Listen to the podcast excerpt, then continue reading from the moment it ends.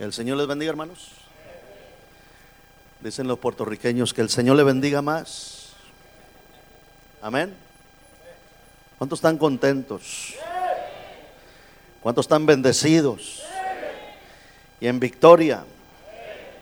Denle otro fuerte aplauso a Cristo, hermano. Dele más fuerte el aplauso al Señor, hermano. Porque Cristo vive. ¿Cuántos creen que Cristo vive, hermano? Y vivirá para siempre. Amén, hermanos. Gloria a Dios. Y a su nombre. Pues me gozo una vez más de estar aquí en Farmers Branch. Como decía el pastor, este, ah, eso es bueno. A veces nosotros los predicadores en el camino aprendemos tantas cosas y de lo, de lo, de lo poco que uno hermano aprende en el camino, pues es de lo que atesora aquí en el corazón. Últimamente he estado, hermanos, compartiendo muchas frases. Hay una frase muy bonita que, que me gusta compartirle al pueblo. Yo le digo, usted nunca se quede con lo que es de Dios para que Dios nunca se quede con lo que es suyo. Amén. Otra frase por ahí. Cuando uno da de lo que no tiene, recibe de lo que no espera. Amén. ¿Quiere más frases? Bienaventurados los que predican corto porque los volverán a invitar.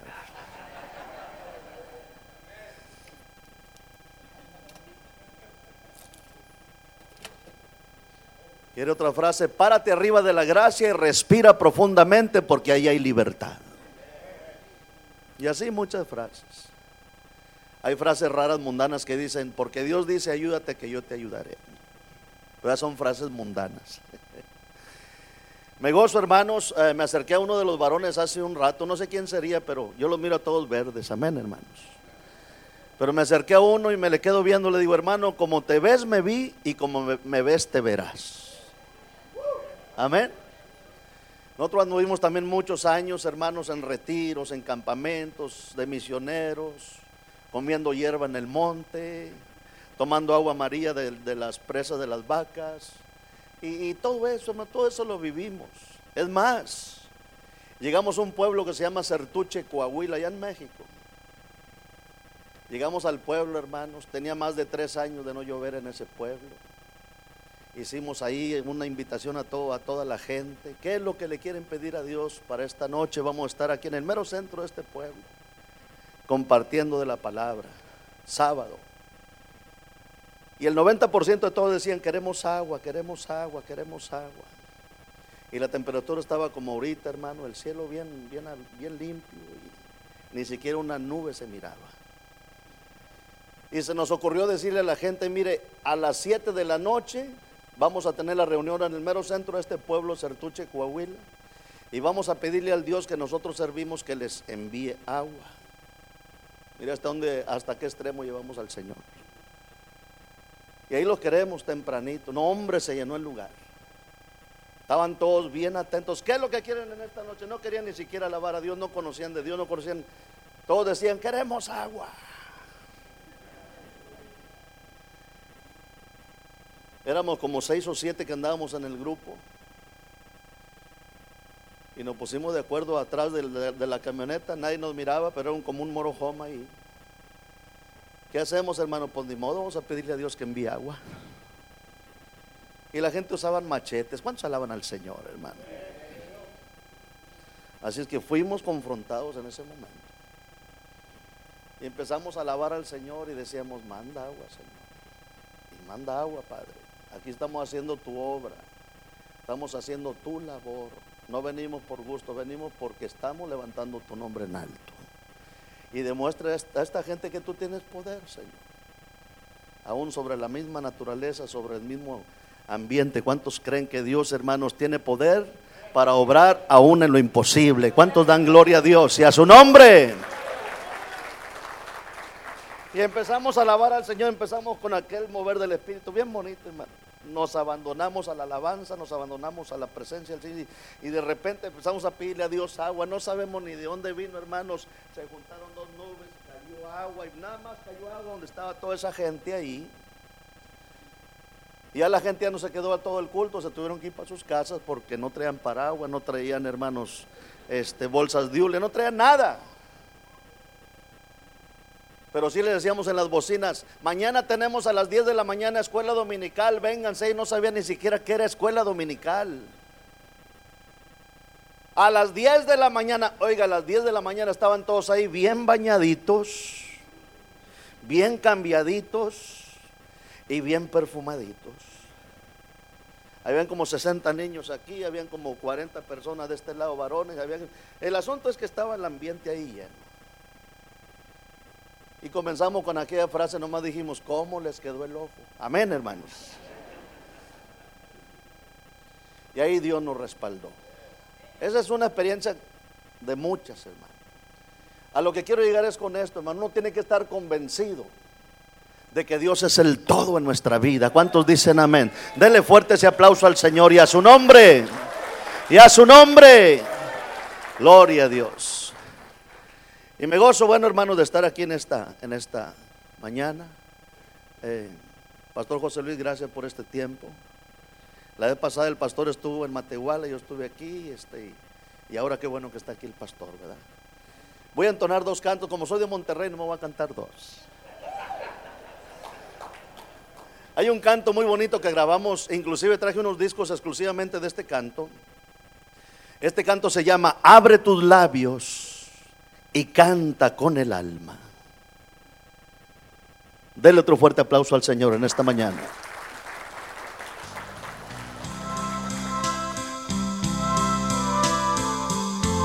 Música.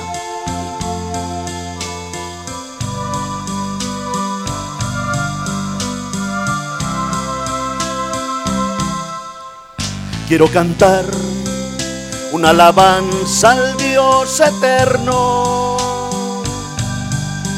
quiero expresar lo que por él yo siento.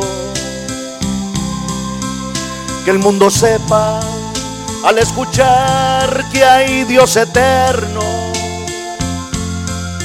un Dios de amor más allá del firmamento.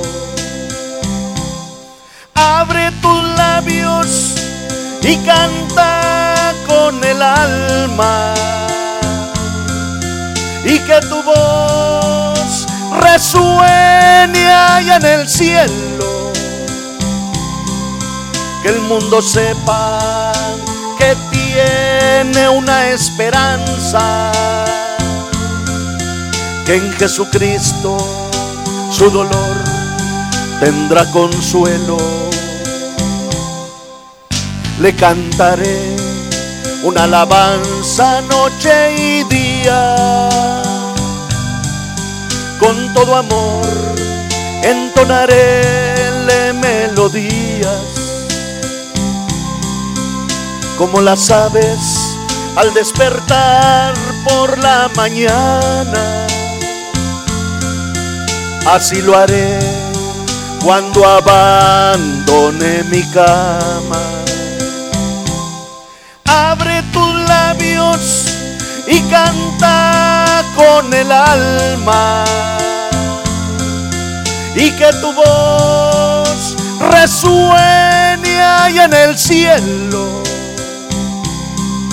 Que el mundo sepa que tiene una esperanza.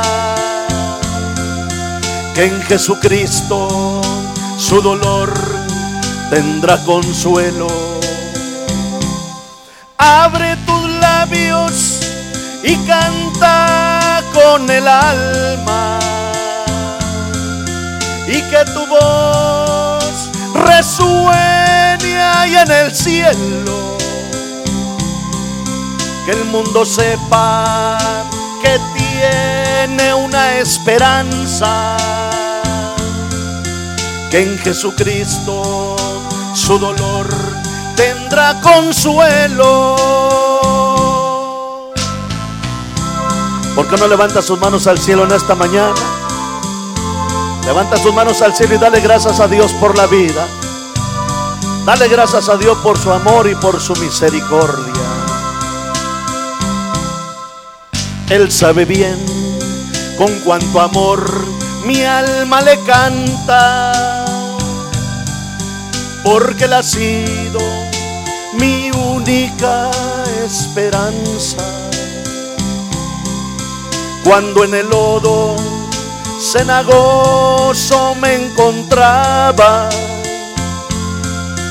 libró mi vida cuando ya agonizaba.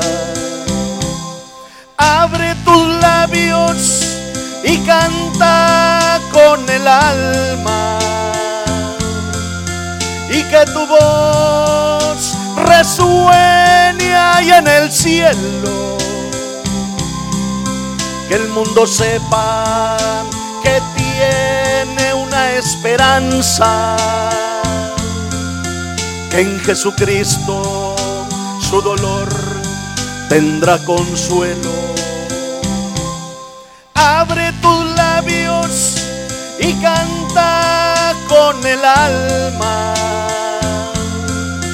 y que tu voz resuene en el cielo. Que el mundo sepa que tiene una esperanza, que en Jesucristo su dolor tendrá consuelo.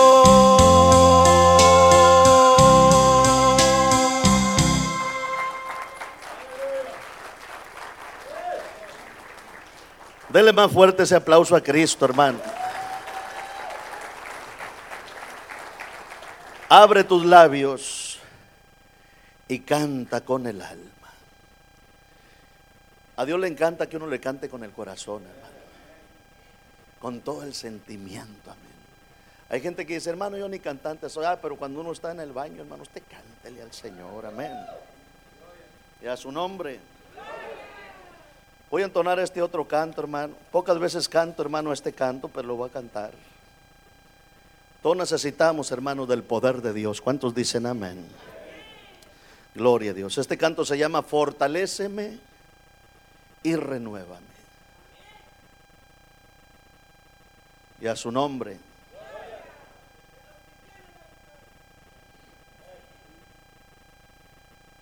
Pero quiero que me ayude a cantar en este coro, en, en el coro del canto. El coro dice, derrama tu preciosa unción en mi alma y en todo mi ser. Y arranca de mi corazón lo que hice ayer, lo que hice ayer. ¿Se lo aprendió? Vamos a ver si se lo aprendió. Si cantan bonito, me lo voy a llevar a todos. Para que sean mis coristas. Amén, hermanos. Bueno, con el permiso del pastor. A ver, dice, derrama tu preciosa unción en mi alma y en todo mi ser. Y arranca de mi corazón lo que hice ayer, lo que hice ayer. ¿Se lo aprendió? Vamos a ver si es cierto. Cántelo conmigo. Una, dos, tres. Derrama tu preciosa unción en mi alma y en todo mi ser. Y arranca de mi corazón. Se oye como que lo, que hice antier. No es ayer. ¿Se lo aprendió? Una vez más. Derrama tu preciosa unción en mi alma y en todo mi ser. Y arranca de mi corazón. Ándele, así era ayer. Amén, hermano. Dele otro fuerte aplauso a Cristo. Fortaléceme y renuévame.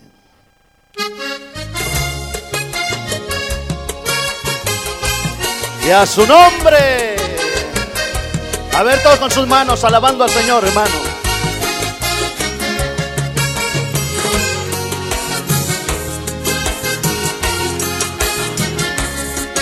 Te he fallado, muchas veces te he fallado. Fortaléceme porque débil estoy. Ya mi fuerza, ya mis fuerzas se acabaron. Siento que he perdido aquel primer amor.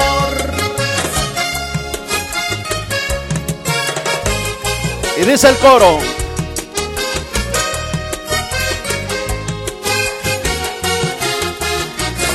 Derrama tu preciosa unción en mi alma y en todo mi ser. Y arranca de mi corazón lo que hice ayer, lo que hice ayer. Tus lazos de poder y amor hoy me renuevan de tu fe. Hoy me renuevan de tu fe. Tus lazos de poder y amor. Renuévame, Señor Jesús. Renuévame mi redentor. Derrama tu preciosa unción en mi alma y en todo mi ser. Y arranca de mi corazón lo que hice ayer, lo que hice ayer. Levante sus manos al cielo, dele gloria a Dios en esta mañana. Porque Él hace posible lo imposible de nuestras vidas. Él es el único que merece la honra y la gloria. La alabanza y la adoración por siempre. Oh, derrama tu preciosa unción en nuestra vida, Dios. Bendice nuestra alma. Bendice nuestro ser. Espíritu Santo, abraza la vida de la iglesia. En el nombre de Jesús en esta mañana. Ven a bendecir los corazones, Dios. Llena las vidas con esa unción. Aleluya. ¿Cuánto pueden decir gloria a Dios? Y a su nombre santo.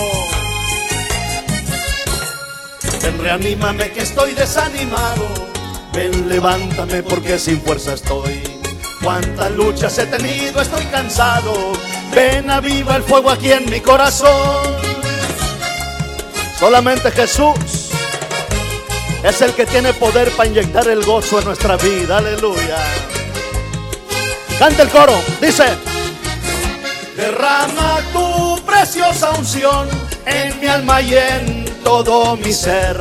Y arranca de mi corazón hoy lo que hice ayer, lo que hice ayer. Tus lazos de poder y amor hoy me renuevan de tu fe. Hoy me renuevan de tu fe. Tus lazos de poder y amor. Renuévame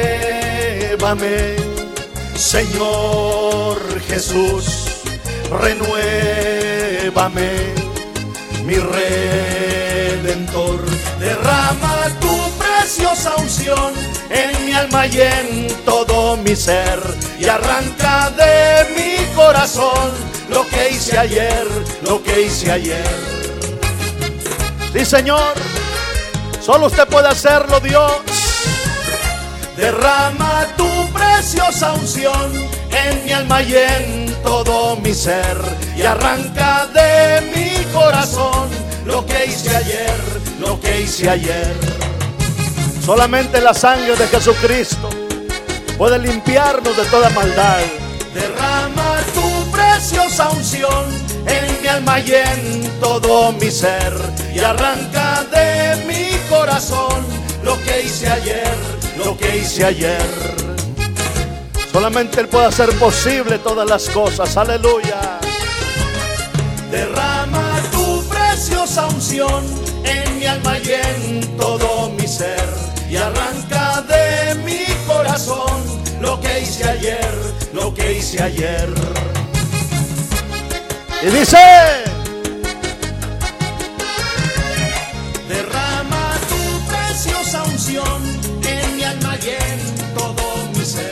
y arranca de mi corazón lo que hice ayer, lo que hice ayer. Y Señor, sana a los enfermos, Dios. Derrama tu preciosa unción en mi alma y en todo mi ser.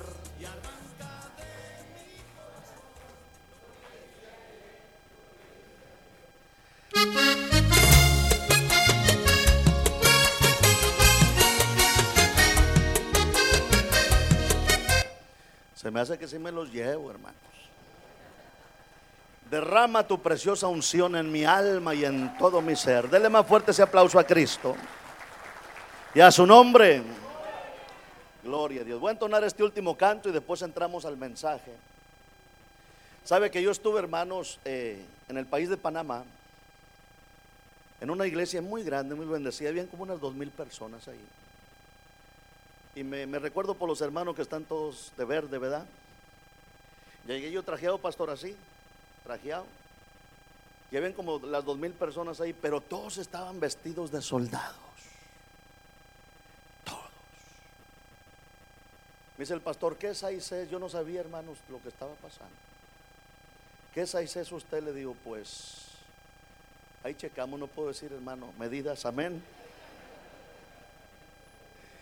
Me metieron a una oficinita, me vistieron de soldado. Aquí yo pienso que a lo mejor el próximo campamento van a ir todos vestidos de soldados. Amén. Porque somos el ejército de Dios, hermano. Amén. Aquí el general se llama Jesucristo. ¿Cuántos dan gloria a Dios? Y a su nombre. Oye, me tocó predicarle a todo el ejército ahí. Porque realmente somos el ejército de Dios. Amén. Gloria a Dios. Voy a entonar este último canto y después de este canto entramos al mensaje. Cristo vive, gloria a Dios. Y porque Él vive, nosotros también vivimos.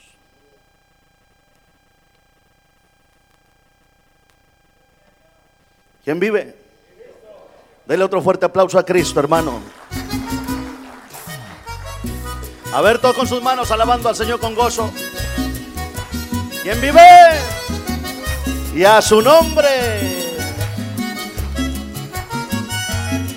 Santo. Cristo vive. Lo puedo asegurar porque yo hablé con Él esta mañana. Cristo vive. En cada despertar oigo su dulce voz, sé que Él me ama. Ven que te quiero presentar a mi Dios. Es el que hizo los cielos y la tierra. Es el que dividió los mares un día. Que no dejó que el pueblo pereciera.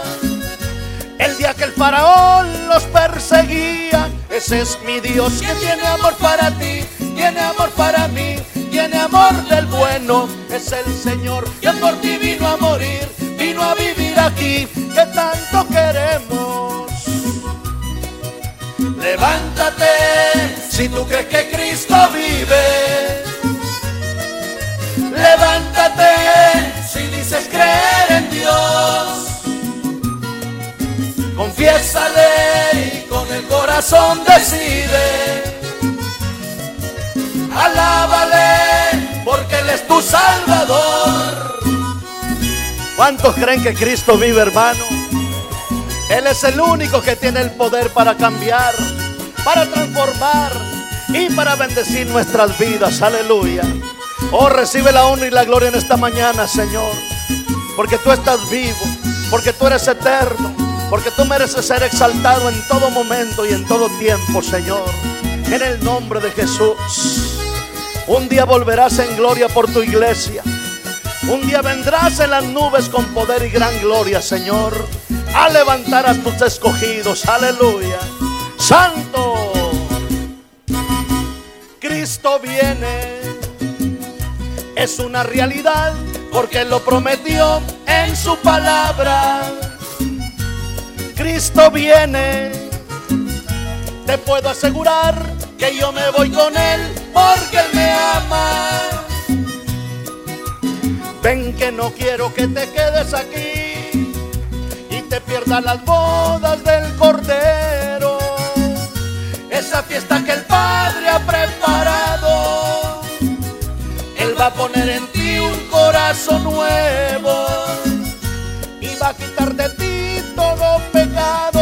Es mi Dios que tiene amor para ti, tiene amor para mí, tiene amor del bueno. Es el Señor que por ti vino a morir, vino a vivir aquí, que tanto queremos.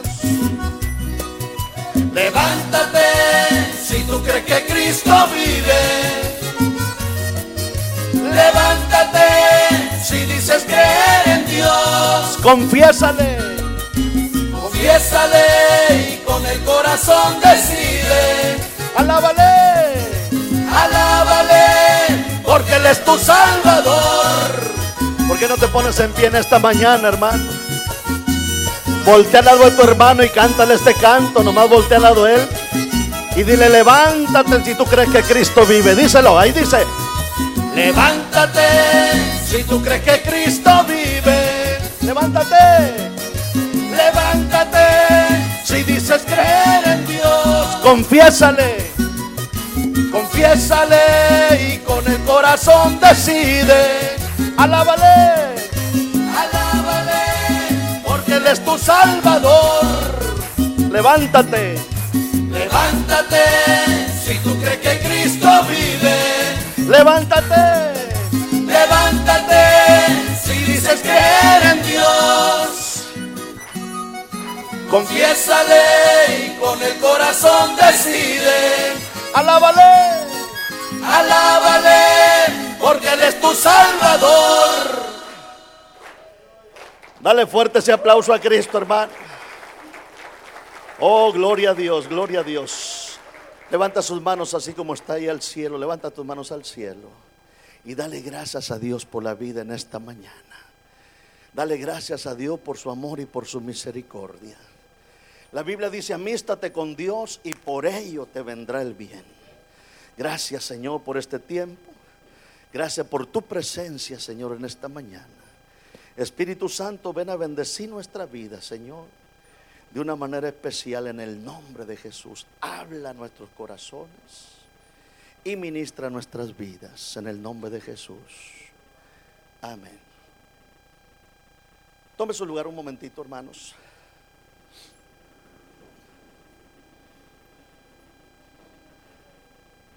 Porque yo soy un ministerio muy diferente a muchos ministerios.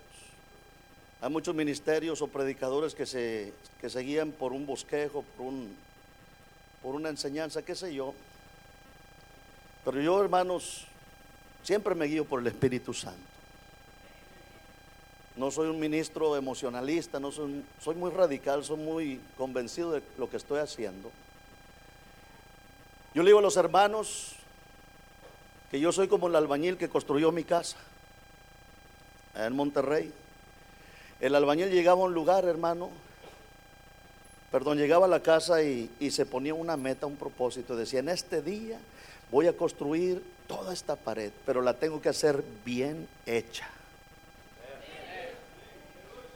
Así fueran las 10, 11 de la noche, él todavía estaba terminando esa pared. Y el día siguiente de la mañana, hermanos, que yo me levantaba, miraba esa pared y decía, wow, la dejó bien hecha. Y cada que yo llego a un lugar a ministrar, a mí me gusta, hermanos, compartir una palabra bien hecha. Para que los hermanos me vuelvan a invitar. Porque cuando tú haces las cosas bien hechas, la misma gente, hermano, se queda, hermano, contenta. Voy llegando, el pastor no estuvo y solamente me dice, eso es bueno. Esto quiere decir que la vez pasada hice algo bien hecho. Yo soy de los que piensa, si lo puede hacer bien hecho, pues lo puede hacer también mejor. Amén. Y cuando venía manejando para acá, hermanos, yo miraba en el camino, por ejemplo, una M a María así. Y dije entre mí, ahí venden hamburguesas. Amén. A eso se le llama identidad. Amén. Sigo manejando en el camino, veo un viejito que trae unos lentes, una barbita aquí, digo, ahí venden pollo, amén hermano. Le digo esto por esto, mire, porque cuando uno está compartiéndole a alguien allá afuera, mira que Dios te ama, que Cristo te ama, la Biblia dice esto y esto. La gente tiene, hermanos, la costumbre de decirnos a nosotros, es que todos somos hijos de Dios. Y ahí donde entra usted. Y usted le dice, mira, no todos somos hijos de Dios. Somos creación de Dios. Que es la frase esencial ahí. Cuando usted pasa a ser hijo de Dios, es cuando, cuando usted reconoce que usted es una persona pecadora y que necesita un cambio no de religión, sino de vida. Cuando usted pasa a ser hijo de Dios es cuando usted reconoce que es pecador, que necesita a Jesucristo en su corazón. Cuando usted le entrega su corazón a Jesús, inmediatamente Dios pone en usted identidad. Ahora pasa de tinieblas a su luz admirable. Ahora es real sacerdocio, nación santa, pueblo adquirido por Él. Todavía Dios pone identidad en la persona. Yo me recuerdo cuando estaba pequeño pastor José Luis, mi mamá nos llevaba y mi papá al rancho allá. ¿Cuánto, ¿Cuánto la vida de rancho? Ya, puro ciudadano. La vida de rancho es más bonita que la vida de la ciudad, hermano. Porque ahí hacen las tortillas calentitas, recién salidas. Allá van al gallinero a la granja y sacan de, de, mueven a la gallina, los huevitos recién, amén, fresquecitos. Siervo, a mí me decían cuando iba para allá, siervo, este, ¿quiere la leche fresca? Sí, amén. Y ahí de la ubre de la vaca. Todo fresco. Entonces yo me acuerdo cuando mis papás nos llevaban al rancho, allá acostumbraban a ponerle una marca a los animalitos, a las vacas, a, los toros, a los caballos, qué sé yo. Y me acuerdo que calentaban ese fierro, pero bien caliente, con una M, por ejemplo, una M. Y le ponían al animalito, por ejemplo, una vaca, le ponían el sello y salía bastante un, lumbre, humo, perdón, y, y los cabellos de los animalitos así. Y se quedaba bien plantada la letra en ese animalito. Y la M quería decir que esa, esa vaca era de Morales, no de McDonald's, de Morales. Amén. Y cuando esa vaca se salía, hermano, de su, de de su área, hermanos, donde era propiedad de Morales, y se iba por allá con, con Jacinto, con Gutiérrez, qué sé yo, los de allá decían, esa vaca no es de nosotros, llévensela para allá porque si no nos vamos a meter en problemas. Amén. Y devolvían la vaca de Morales porque era de Morales. Cuando usted vino a los pies de Cristo, hace cinco años, seis años, un año, veinte días, qué sé yo, Dios también puso su sello en usted. Y él puso el e, ese que viene siendo el Espíritu Santo y lo selló a usted. ¿Cuántos dicen amén? Y dijo Dios, este y esta, o él y ella, son propiedad mía. Entonces usted fue sellado por Dios. Ahora usted es propiedad de Dios y como propiedad de Dios, usted hermanos tiene que luchar interna y externamente en su vida para ya no decir mentiras, para ya no decir maldiciones. Porque ves que llega, me ha tocado mí visitar familias, inconscientemente de repente llegué y miro a algún hermanito que se le salió una maldición. Y se pone bien rojo, bien colorado. Y pastor, era la última. Le digo, no se preocupe. Pero acuérdese que de toda palabra ociosa que el hombre hable, le va a dar cuentas a Dios un día. Dice la palabra, el que quiera ver días buenos, refrene su lengua de mal. Amén. Y entonces, hermanos, como usted ya es propiedad de Dios, como ya Dios puso identidad en usted y en mí, todos tenemos que hacer bien las cosas. Si Dios le demanda, hermano, que usted siembre, siembre. Que usted dé, dé. Que usted bendiga, bendiga. Sea fiel con sus diezmos. Sea fiel con sus ofrendas. Sea fiel con su asistencia. Sea fiel con su puntualidad. Sea fiel. Tenga, hermano, carácter. Tenga usted, hermano, principio. Sea una persona de reino. ¿Cuántos dicen amén, hermano? Entonces uno tiene que tener, hermano, seriedad en todo y más porque es para Dios. Amén. Yo tengo 27 años caminando aquí, hermano, y, todavía estoy aquí, hermano, luchando conmigo mismo. No crea que yo soy el perfecto de no, no, también tengo mis errores. Yo también cometo fallas. Pero todos esos errores, esas fallas nos ayudan a madurar y hacer las cosas mejor. ¿Cuántos dicen amén? Entonces ya Dios puso identidad en nosotros. Yo andaba allá en, en Panamá en esa gira Y me dice el pastor de Panamá, me dice, hermano Salvador, ¿de dónde es usted? Le dije, yo soy de Monterrey, México. Me dice el pastor, ah, usted es de la ciudad donde las personas no tienen nombre ni las cosas. Le digo, no entiendo, pastor, ¿cómo? Me dice el pastor panameño, me dice, sí, yo anduve en su tierra, dice. Y allá escuchaba a las personas decir, oye, dile a aquel. Que le diga a aquellos. Que le hablen a alguien para terminar el trabajo. Aquel, aquellos, alguien. La gente no tiene nombre. Hoy yo estaba sentado primero allá y después aquí. Y me imaginé yo, decía, me imagino los hermanos de la alabanza, eh, dile a aquellos que lleguen temprano.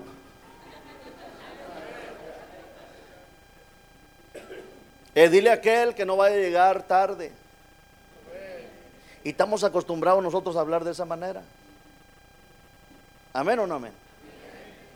La gente no tiene nombres ni las cosas. Y le dije al pastor panameño, ¿cómo que ni las cosas? Dice, sí. Porque cuando andan buscando algo dicen, dame eso. ¿Qué es eso? Eso que está al lado del DS. Del DS, sí, arriba de aquello. La gente no tiene nombres ni las cosas. Va uno a subirse al carro, ¿dónde te va a subir? Vete de atrás. Está como cuando uno ora y dice, Señor, salva las almas. ¿Cuáles almas? Me pregunto yo, ¿cuáles almas? Las almas no tienen nombre, pero cuando usted dice, Señor, te pido por Pepe, que es mi compañero de trabajo, sálvalo. Entonces ahí hay una oración con propósito y con objetivo. ¿Cuál es el propósito? Que Dios lo salve. ¿Cuál es el objetivo? Hermano, que Dios cambie la vida de Pepe. Entonces hay identidad. Amén. ¿Cuántos son de México aquí? Levante la mano todos los de México. Déjenme hablar la migra ahora sí, aleluya. ya su nombre. Dale un aplauso a Cristo, amén. Amén, hermano.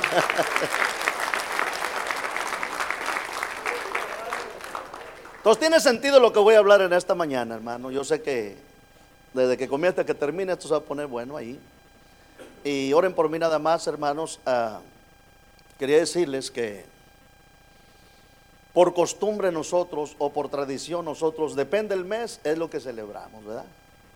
Llega diciembre y todo el mundo pensando en los buñuelos, en los regalos, en los tamales. Algunos piensan en Santa Claus, porque todo lo que creen allá afuera. Llega enero, dice, ah, este, el mes de los Reyes Magos. Y, que la rosca de Reyes y que ven a quién le toca el monito, según la tradición allá afuera, hermano. Hay algunos que hasta que se han comido el monito, amén, hermano. Llega febrero, pues el amor y la amistad y todo el mundo celebrando. Yo manejo allá en Houston, hermano, y, miro cada, cada, eh, como estén, algo así, de, como uno están ahí donde están vendiendo ahí eh, bastantes flores y un osito y todo eso. Y digo, wow, es la tradición, es febrero, mes del amor y la amistad. Marzo, pues se celebra la primavera, usted, abril, el día del niño, mayo, el día de las madres, junio, mi cumpleaños, y así, y así, amén, hermano. Mire, mi hija cumple 11, eh, eh, eh, el 11 de marzo años. Este, de cada año y, pues se llega el 11 de, marzo, le digo, mi hija, aquí está su regalo, Dios me la bendiga, mi hija, ahorita cumplió 18 años ya, mi hija, qué bendición, mi hija, que Dios te dé mucha salud. Eso es el 11 de, marzo y después el 17 me dice, oye papá, ¿qué me vas a regalar? Le digo, ¿de qué, mi hija? De mi cumpleaños, le digo, pues ya cumpliste el 11, no, yo cumplo todo el mes de marzo, porque es el mes de marzo. Y entonces, hermanos, esta mañana yo me levanté temprano y, Dios puso en mi corazón que les hablara de la resurrección. Porque curiosamente, hermano, la resurrección se celebra en la mayoría de todas las iglesias, nada más en esa Semana Santa. Ya los demás días, como que se olvida, como que ya se ha hecho una costumbre que nada más en Semana Santa tiene que celebrarse la resurrección. Pero mire, el cristiano, hermano, los 365 días del año, tiene que estar celebrando todos los días la resurrección de Cristo. Porque Cristo no está muerto, Él está vivo. Y porque Él vive, nosotros también vivimos. Y ese es el motivo del gozo de nosotros, hermano. Es el motivo de la fiesta de nosotros. Es el motivo, hermanos, realmente, hermano, del valor que tiene, hermano, el Señor Jesucristo en nuestra vida. ¿Cuántos dicen amén, hermano? Y a su nombre. Y a su nombre. Me decía mi hijo, hermanos, eh, tengo otro hijo, hermano, tiene 23 años. Ese está estudiando para marcha, para policía en la Universidad de Missouri. Y esa línea agarra lo que es marcha, el sheriff, policía, migración. Y, le digo a mi hijo, amigo, usted un día fuera de migración tendría el valor de arrestar a mis hermanos en Cristo, los que no tienen documentos.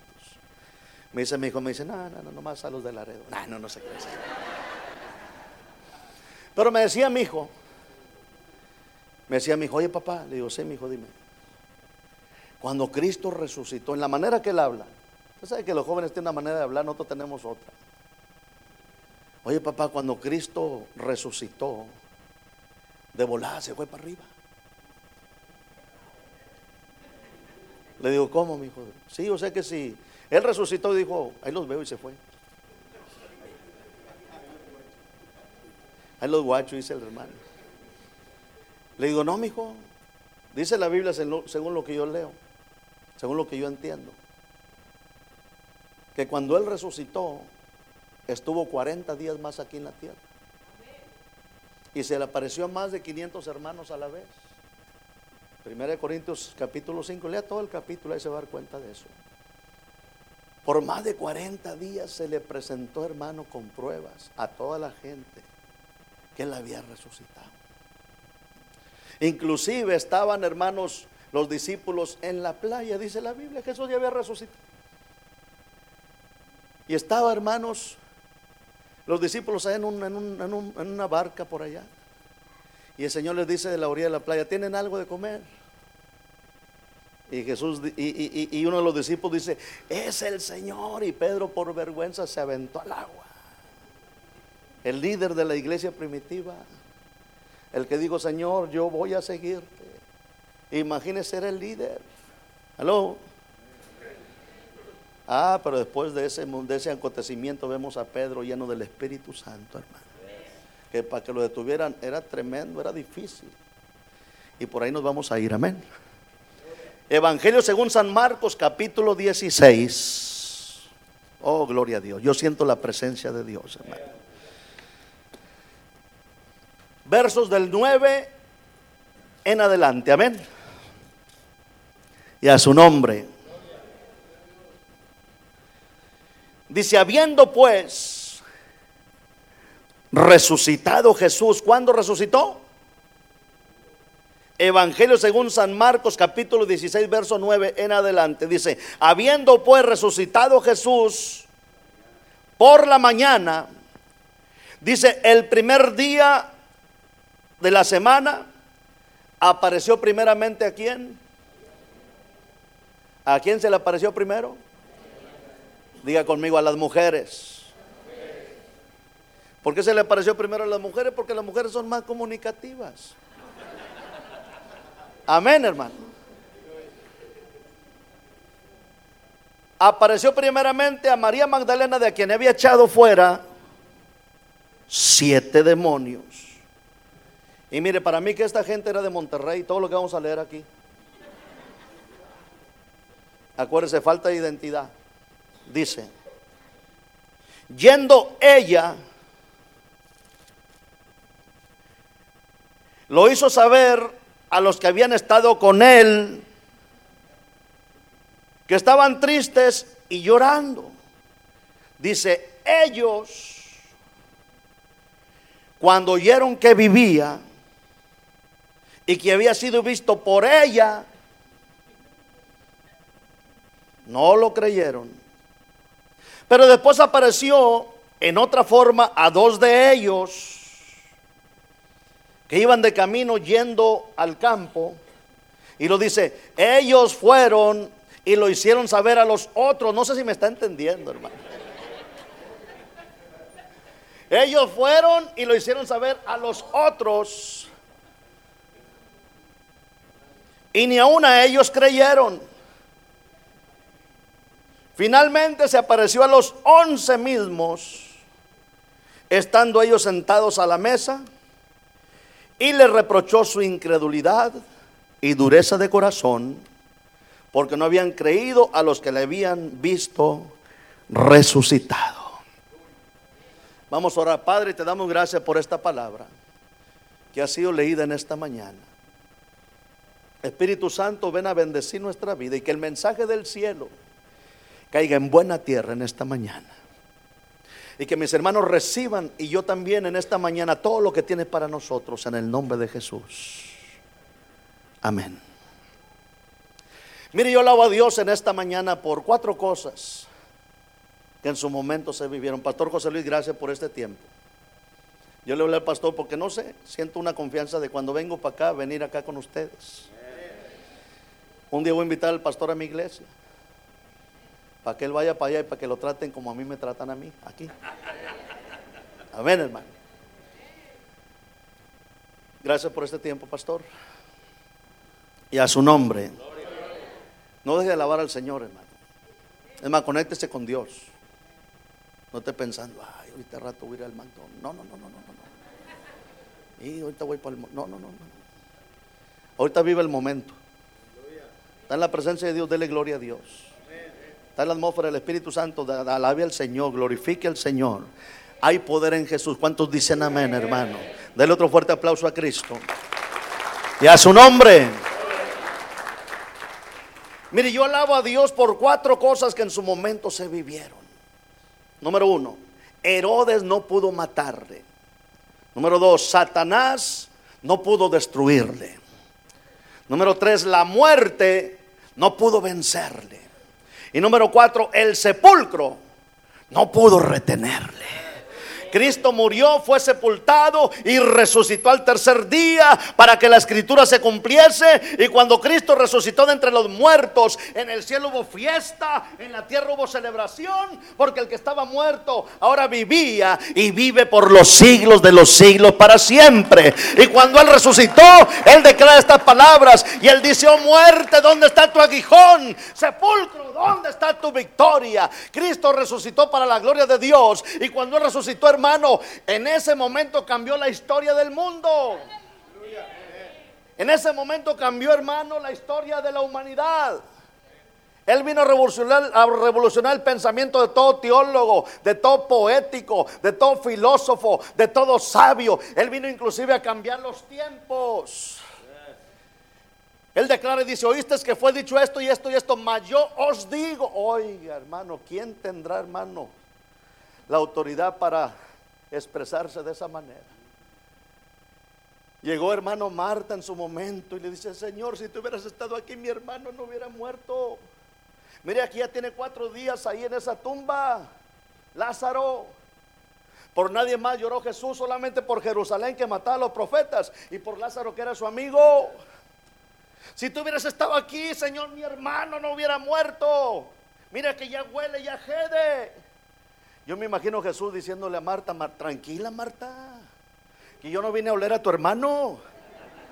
Yo vine a resucitarlo porque yo soy la resurrección y la vida. Y el que cree en mí, aunque esté muerto, vivirá. ¿Cuántos dicen amén? Y ahí está Jesús frente a la tumba de Lázaro. Está la multitud de gente siguiéndole los, los discípulos. Y Jesús declara una palabra y dice, quitar la piedra y declara y dice, Lázaro, qué bueno que mencionó el nombre de Lázaro. Porque si hubiera dicho muerto, ven fuera, hubieran salido todos los muertos. Pero nomás salió el que él necesitaba. ¿Cuántos dicen amén, hermano? Jesús declara y dice, Lázaro. Yo me imagino allá en el paraíso, hey, Lázaro te está hablando el jefe ahí abajo. Y volvió el espíritu, hermano, el alma, Lázaro, y Jesús declara, ven fuera. Y cuando Lázaro salió, dice que salió atado. En otra palabra, la costumbre allá los judíos, hermanos, una persona que muere. No crea que es tanto alboroto y tanto mover ahí de que, como los funerales de aquí, las funerarias. Le dicen a la persona, usted, ¿cómo quiere usted el, funeral de su familiar? Este? ¿Quiere ataúd metálico? ¿Quiere ataúd de madera? ¿Quiere ataúd sencillo? Este, ¿Quiere que a su funeral vaya y llegue gente a llorar ahí? Este, eh, quiere que haya eh, chocolate, empanada. No, Allá en Israel no acostumbran eso, es nomás la persona muere, hermano, la envuelven en un sudario así como un cuerpo momificado, la meten dentro de una tumba, le ponen una piedra y se acabó el gozo. Amén. Y Lázaro salió atado. Y cuando Lázaro salió, oiga el corredero de gente. Es como si uno está en un funeral y de repente ahí, hermano, del ataúd se levanta el del muertito y voltea y mira todo. Y dice, pues aquí están cafeteando aquí, ¿qué es lo que está pasando? ¿A poco usted se va a acercar a él y dice, oye, ¿cómo le hiciste para levantarte del ataúd? El corredero de gente. Y cuando Lázaro salió atado de ahí, Jesús declara, dice, desatadle y dejarle ir. Oiga, comenzaron a desatar, hermano, el cuerpo de Lázaro. Así, me le quitaron la, la primera venda, la primera gasa, así, mire y se fue el orgullo. ¿Cuántos dicen amén, hermano? Dieron otra vueltecita así. Se fue el ego. Dieron otra vuelta. Se fue el yo. Porque hay gente que yo hice, que yo di, que yo apoyé, que yo siempre. Dele la gloria a Dios, hermano, no es a usted. Dele la gloria porque el que hace posible las cosas se llama Dios. ¿Cuántos dicen amén, hermano? Dieron otra vuelta. Se fue la mentira. Porque todos venimos del mundo, hermanos, con diferentes actitudes, con diferentes costumbres, con diferentes, ataduras. Todos venimos llenos de pecado, llenos, hermanos, de llenos de, de, cosas en su momento, hermano, que no le agradaban a Dios. Por eso dice la Biblia que el que comenzó la buena obra en nosotros, Él la perfeccionará cada día hasta el día de su venida. Dios sigue trabajando en nosotros, Dios sigue trabajando en nuestro carácter, Dios sigue trabajando en nuestra actitud, Dios sigue trabajando en nuestra, nuestra vida. ¿Cuántos dicen amén? Oiga, hermano, hasta llegar a la estatura del varón perfecto, dice la Biblia. ¿Cuántos dicen amén? Entonces, hermanos, Dios comenzó, hermano, a transformar la vida de Lázaro, pero no voy a, meter donde, donde leí cuántos dicen amén. Cuando Jesús resucita, a la primera que se le apareció fue a María Magdalena, de quien había echado fuera siete demonios. Y María Magdalena cuando le vio, se asombró porque ya no estaba viendo un Jesús carnal, ya no estaba viendo literalmente un Jesús, hermanos, eh, eh, con, un vestuario, una vestimenta, hermanos, normal o tradicional que él traía en su momento. Estaba viendo a Jesús, pero en un cuerpo glorificado. Estaba viendo a Jesús, pero en un cuerpo, hermano, celestial, un cuerpo sobrenatural, sin mancha y sin arruga a tal grado que se emocionó tanto, hermano, que quiso tocarlo y dijo, todavía no me toques porque no he subido el Padre. Pero ve y cuéntale a mis hermanos, ve y diles, dale la noticia. iba en el camino, hermano, y se encontró, no le dijo, el Señor ha resucitado y no le. Después se encontró otros dos que iban allá para el campo y también les dijo, el Señor Jesucristo ha resucitado y tampoco le creyeron. Después dice la Biblia que los mismos once estaban ahí, hermano, platicando entre ellos y Tomás, el didimo, como dice la Biblia, él declara y dice, no, no, no, no, yo hasta no verlo literalmente frente a mí, hasta no meter el puño en mi mano en su costado, entonces yo voy a creer. Y mientras él estaba hablando, dice la Biblia que Jesús, hermanos, atravesó la pared, porque Dios está en todo menos en misa, porque no es católico, él es cristiano. Amén, hermano. Y Jesús atraviesa la pared y dice, ándale Tomás, a la dinámica de lo que acabas de confesar, porque mire, él está escuchando hasta lo que hablamos, lo que decimos, aún hasta los pensamientos. ¿Cuántos dicen amén? Él conoce hasta los pensamientos y discierne, hermano, los, las intenciones del corazón. Amén, hermano.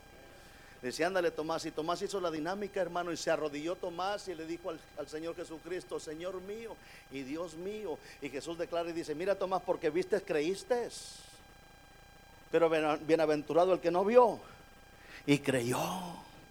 Y eso no somos nosotros, hermanos, Iglesia Mundo Restauración. Miren, no vimos, pero creemos por medio de la fe que Cristo no está muerto, que Él está vivo, que Él es el Señor, que Él es el Rey de Reyes, que Él es el Señor de Señores. ¿Cuántos dan gloria a Dios y a su nombre? Oiga, cuando Cristo resucita, hermano, eso cambió la historia.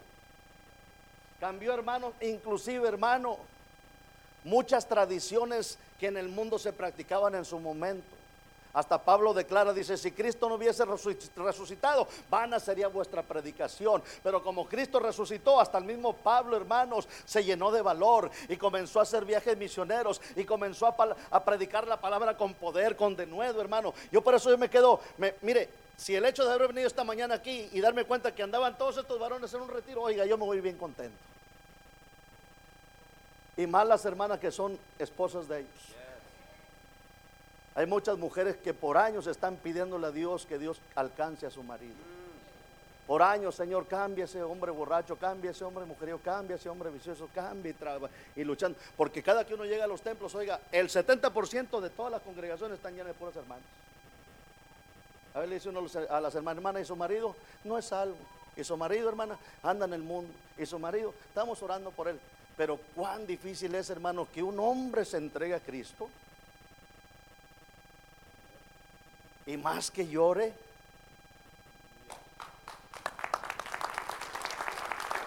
Yo miraba a mi hermano llorando. Dice que los hombres no lloran. Sí lloramos, hermano. Porque también tenemos sentimientos. También tenemos corazón.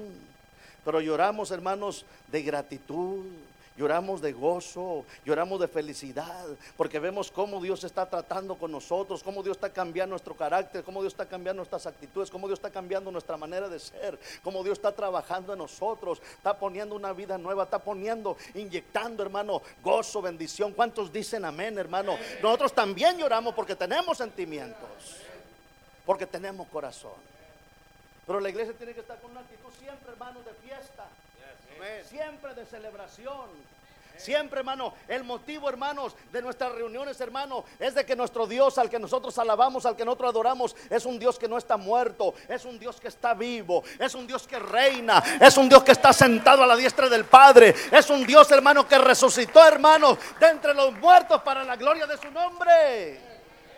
Mire, yo no espero que haya culto para sentir la presencia de Dios. Es que voy manejando por ahí, me voy gozando, yo solito, y ves que yo solo oro por mí, yo solo me caigo. Así soy yo. Amén. Porque el, el, Dios que yo sirvo no está muerto, Él está vivo. Lo siento en mi corazón, en mi alma, en mi ser. Lo siento en toda mi vida, hermano. El otro día venía manejando, venía el pastor Ochoa a un lado mío. Como dos de la tarde llevamos en el camino por todo el 45. 70, 75 millas por hora. De repente el Espíritu Santo me empieza a bendecir. Y ahí va Ochoa, digo, Señor, ¿qué hago, Padre? Pues ahoríllate, ¿cuántos dicen amén, hermano? Y me orillé tantito ahí, hermano, puse las intermitentes, me dice, ¿qué va a hacer? Le dije, tranquilo, pastor, déjeme. Y empezó el Espíritu Santo a bendecirme. La presencia de Dios en mi vida, empecé a hablar en otras lenguas. Yo, yo, yo dije, pues él me entiende, amén, hermano. Y empezó Dios a tratar bien bonito el Espíritu Santo a tocarme, a bendecirme. Sentí una unción de la, de la mujer de mi cabeza las plantas de mis pies. Duró eso como unos cinco minutos en bendición y Dios tocando y Dios bendiciendo. Dios, oiga, el Espíritu Santo es la unción bien bonita. Ya después que Dios terminó de trabajar en mí, entonces miré el espejo, puse la intermitente para el lado. ¿Cuántos dicen amén? Y le di. Se me queda viendo el pastor Ochoa y nomás me hacía así, me hacía. Me tocaba a mí así. ¿Y eso qué es, hermano? Páseme tantita unción, hermano. Páseme tantita unción. Es que cuando Dios quiere bendecir a alguien no le va a andar pidiendo permiso a nadie. Él lo va a hacer cuando Él quiera, donde Él quiera y como Él quiera. ¿Por qué lo va a hacer? Iba en el avión yo para, para allá, volando para, Argentina, imagínense más de 35 mil pies de altura y ahí va el avión y yo venía solo, dos de la madrugada, el Espíritu Santo comenzó a bendecirme, hermano, venía yo solito ahí, hermano, ahí entre medio del avión. Yo estaba en bendición y se acerca la hermosa y se me queda viendo y me dice no hay apio. Le dije, no quiero apio, hágase para allá. Déjame. Porque Dios estaba tocando mi corazón, mi cuerpo, el Espíritu Santo me estaba bendiciendo ahí, hermano. Por eso uno tiene que tener una actitud siempre, hermanos, de bendición. Yo digo a los hermanos, cuando usted venga al templo, al templo venga una actitud de bendición, una, actitud a ser bendecido, a que Dios lo, lo, bendiga, a que Dios lo toque, a que Dios hable a su corazón, a que Dios ministre su alma. ¿Cuántos dicen amén? Y a su nombre. A ver que uno llega al templo, uno puede estar, ¿quién vive y todo el mundo? Cristo. Y va a haber uno, Cristo. Uno acá ya su nombre todo el mundo gloria y va a haber uno. Gloria. Vamos a alabar a Dios. Amén, hermano. En el templo, oiga, para sacarle un gloria a Dios, una amén a alguien, necesita una caña de pescar con una sola ventana así. Para sacarle la boca un gloria a Dios. Amén. Llegamos a visitar una familia salvadoreña, no se llegan salvadoreños aquí, pero llegamos ahí con la familia y estaba jugando México contra El Salvador. En el fútbol y la hermanita traía al niño ahí, este, y de repente el equipo de El Salvador metió un gol y, aventó al niño. Y, y aventó al niño. Después trae el pobre niñito, hermano. Te golpeaste mucho, padre, pobrecito. Allá en la casa para gritar el gol no había quien la cayera, pero aquí en el templo para sacarle un gloria a Dios de la boca está difícil, hermano. Uno tiene que tener esa libertad de alabar a Dios, esa libertad de gozarse en la presencia, esa libertad, hermano, de sentir al Espíritu Santo, porque para eso estamos reunidos aquí, hermano. Aquí no vinimos para ver quién vino, quién no vino, quién viene vestido bien y quién no viene vestido bien. Aquí venimos para levantar el nombre de Jesucristo en alto, para darle la honra y la gloria al Señor y a su nombre, y a su nombre, y a su nombre. Esa tiene que ser nuestra en el cielo, en la tierra y debajo de la tierra. No esperar que llegue el 4 de julio para celebrar. Malo un pastor de Honduras, hermano Salvador, ¿dónde va a, pasar el 4 de julio? Le dije, aquí en mi casa con mi familia. Mis hermanos lo invito a la casa y ¿qué va a celebrar? Es de Honduras. Aquí vamos a celebrar eh, eh, eh, la independencia. Le digo, ay, pastor, usted es de Honduras, deje a los gringos en paz, hombre. Deje a los gringos que celebren su independencia, es día de ellos. Usted ni papeles tiene y quiere celebrar.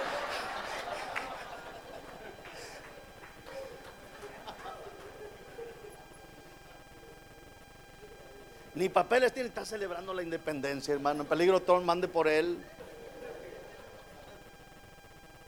Me dice mi esposa, amor, ¿y dónde vamos a celebrar la independencia? Le digo, aquí en la casa. No porque ya me hice ciudadano, ya soy gringo. No, hermano. Yo ya tengo mis raíces. Soy mexicano de hueso colorado. ¿Cuántos dicen amén, hermano? Hay gente que anda celebrando, no se sabe ni el himno nacional, hermano, celebrando el himno de otros. ¿Dónde va a pasar el día de la celebración? Nosotros le digo, aquí en la casa. Todo el mundo haciendo planes y que vamos a, sacar el bote para afuera y hacer la carne ahí en la yarda y vamos a invitar a Jacinto, Lupito y José y a su familia y vamos a pasarla. Mire, ese día, hermanos, llovió y como decimos otros en Monterrey, Dios le mató el gallo a la gente. Amén, amén. Tú, usted, un, la gente anda celebrando otras cosas. Celebre a Cristo, hermano. Celebre al Señor que resucitó. Celebre al Dios que está vivo, al que nosotros adoramos, al que nosotros exaltamos. A Él sea la alabanza, a Él sea la adoración, a Él sea. ¿Cuántos alaban a Dios y a su nombre? Uno tiene que estar con él. Mire, yo no vine para acá para que me animen, hermano. Vine para animarlos. Ay, que llega uno, hermano, ¿cómo está bendecido? Hermano, ¿quién vive Cristo? Y a su nombre, gloria, y a su victoria.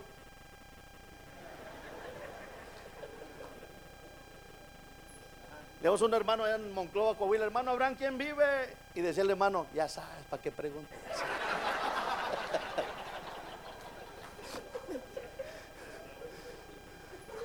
ya la van a traer, ¿verdad? También aquí, hermano. ¿Quién vive? Ya sabes, ¿para qué?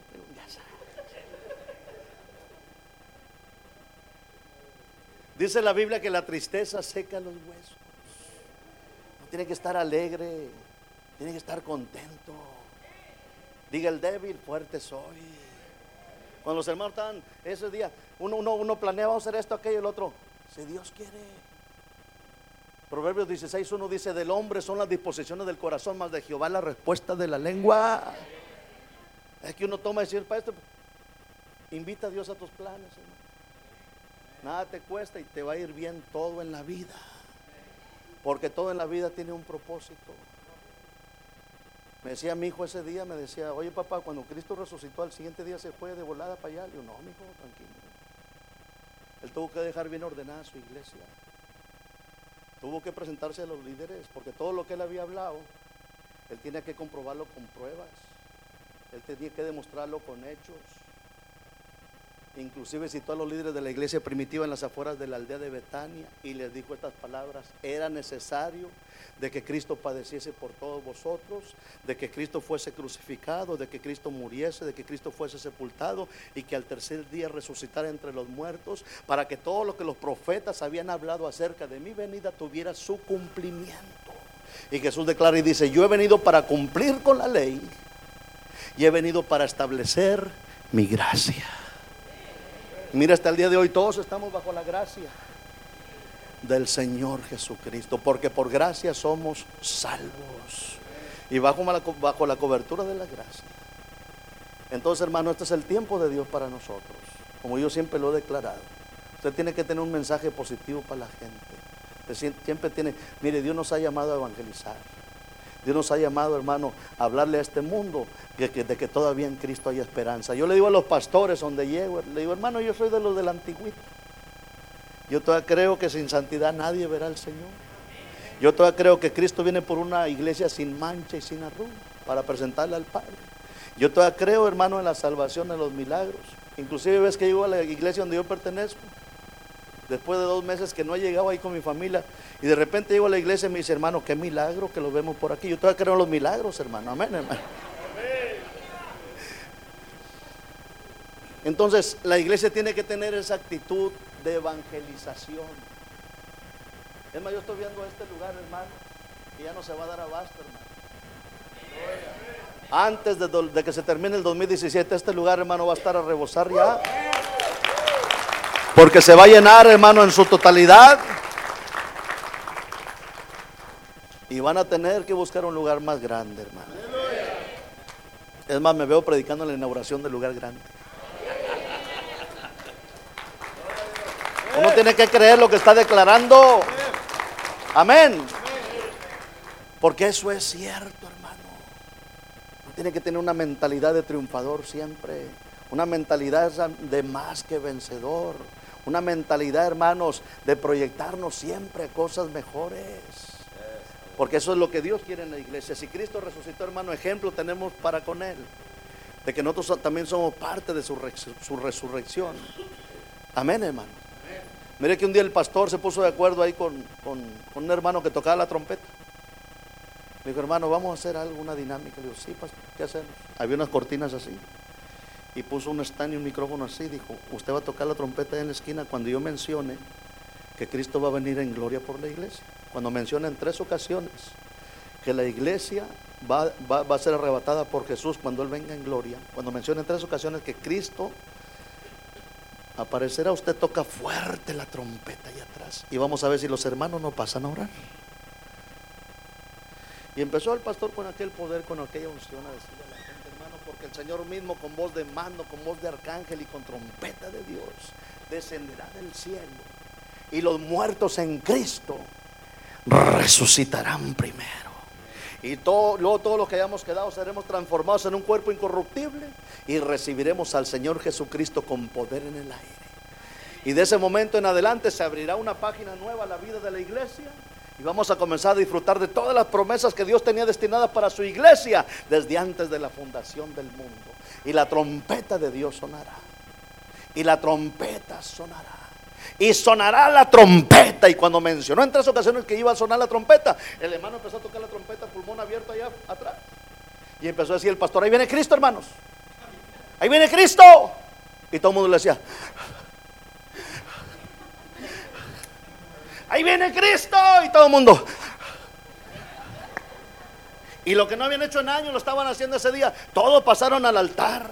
Todos pasaron a orar, Señor, perdóname, Señor. Ahora sí voy a hacer las cosas bien. Ahora sí voy a honrarte. Ahora sí te voy a obedecer. Ahora sí voy a cambiar de vida. Y el pastor gritando, ahí viene Cristo. Y todo el mundo. Y nadie se iba. Lo curioso es que nadie se iba. Y mire, nadie nos vamos a ir aquí por medio de voluntad humana. Usted no espere que el hermano o la hermana en los últimos segundos de esta gracia, donde estamos, de esta cobertura, de esta dispensación, usted no espere, hermano, que el pastor, que lo diga, que, algún hermano, hermana, hermano, le ayude en los últimos segundos de este tiempo. para que usted pueda alcanzar, hermanos, la bendición. No, de aquí nos vamos a ir todos, pero solamente en el Espíritu de Dios. Por eso la Biblia dice que Dios conoce lo que son de Él.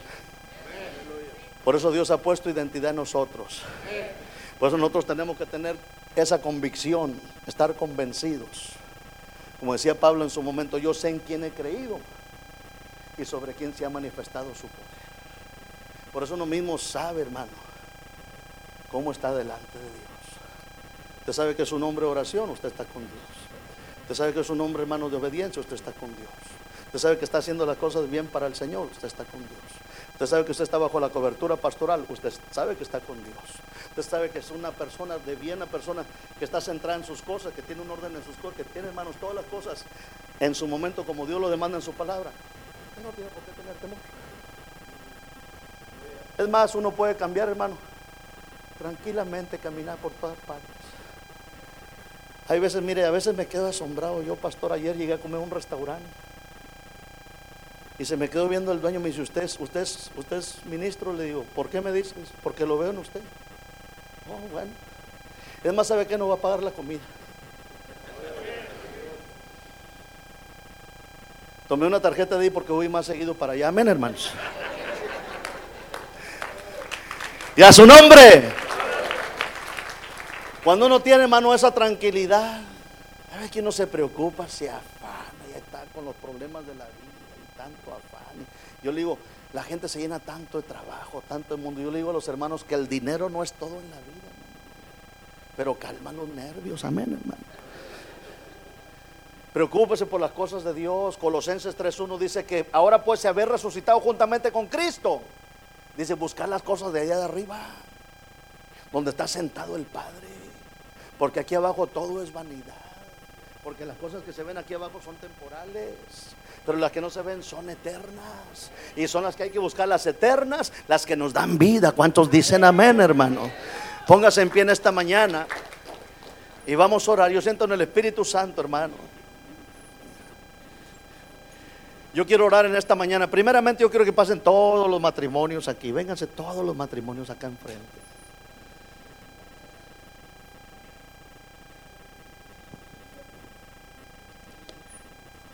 Todos los matrimonios. Tráigase su esposo, su esposa. Oh, yo siento la presencia de Dios.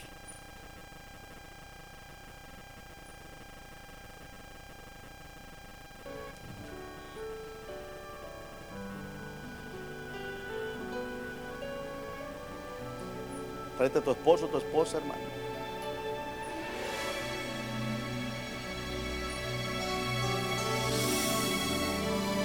El Espíritu Santo está aquí en esta mañana. El Señor dice en su palabra, el que a mí viene yo no le echo fuera. Tú tienes que estar convencido de que Dios es todo en tu vida, hermano. Mire, aquí hay más de 500 personas que yo estoy viendo en el Espíritu que necesitan que Dios trate con ustedes, que Dios cambie las actitudes de nosotros, porque nosotros hemos sido llamados por Dios para cosas grandes. Y eso tiene que ser así. Hay veces que vienen los problemas y donde más el diablo ataca es en los matrimonios. Donde más el diablo ataca, hermano, hermana, es en la familia. Uno tiene que estar en armonía, pero sobre todo estar, hermanos, en comunicación, en compañerismo, en transparencia con su esposa, con su esposa. Mire, mi celular lo conoce mi esposa de lado a lado. Mis llamadas entran a mi celular, hermano, 3, 4 de la mañana que me habla gente del país con necesidades. Así le digo a mi esposa, contesta tú y ora tú por él, ora tú por ella y deja que el Espíritu Santo haga lo que tenga que hacer con ellos. Porque usted y yo, hermano, tenemos un compromiso con Dios. Que hay, hermanos, ese vínculo, esa unidad en la familia. Me gozaba con mi hermano pidiéndole perdón a su esposa. Eso, eso es de Dios, hermano. Esa atmósfera, hermano, que hay aquí en esta iglesia, hermano, esta iglesia es una iglesia que va para cosas grandes, hermano. Porque lo que comenzó Dios, Él lo va a perfeccionar. Pastor, vienen 15 familias nuevas a este ministerio, hombres de negocios que van a apoyar la visión de esta iglesia y de este ministerio. Por cuanto has creído en mí, dice el Señor, yo honraré tu fe y te llevaré a otro nivel mejor de bendición y de excelencia, dice el Señor. Sama cantas y adora al Señor, hermano. Padre, yo te pido en esta mañana, por cada familia representada aquí en el altar, ven a bendecir, Señor, de una manera especial a todos los matrimonios que están ahora mismo, Señor, aquí enfrente. Yo te pido, Señor, por cada matrimonio representado aquí en el altar, Dios. Bendice la vida de mis hermanos, tanto en él o en ella, Señor. Pon en ellos convicción. Pon en ellos, Señor, el sentir del Espíritu Santo, Dios. Cambia nuestra mentalidad. Pone en nuestra boca puras palabras de amor, puras palabras que glorifiquen tu nombre, Dios. Palabras de oro. Que haya comprensión. Que haya, Señor, confianza. Que reine el amor, que reine la paz, que sobrepasa todo entendimiento en cada matrimonio y en cada familia. Porque nosotros somos el motor de la familia. Nosotros somos, Señor, los líderes de la familia. Nosotros los hombres somos los sacerdotes del hogar. Somos los responsables de sacar adelante a la familia con éxito. Por eso yo te pido en esta mañana por cada uno de mis hermanos aquí. Trata de una manera directa y especial con todos estos matrimonios. Dios, pon carácter en mi hermano y mi hermana. Que la razón no la tenga uno ni otro, que la tenga Cristo en los dos. Porque el centro de todo corazón y de toda vida se llama Jesús. En el nombre de Jesús en esta mañana, Señor.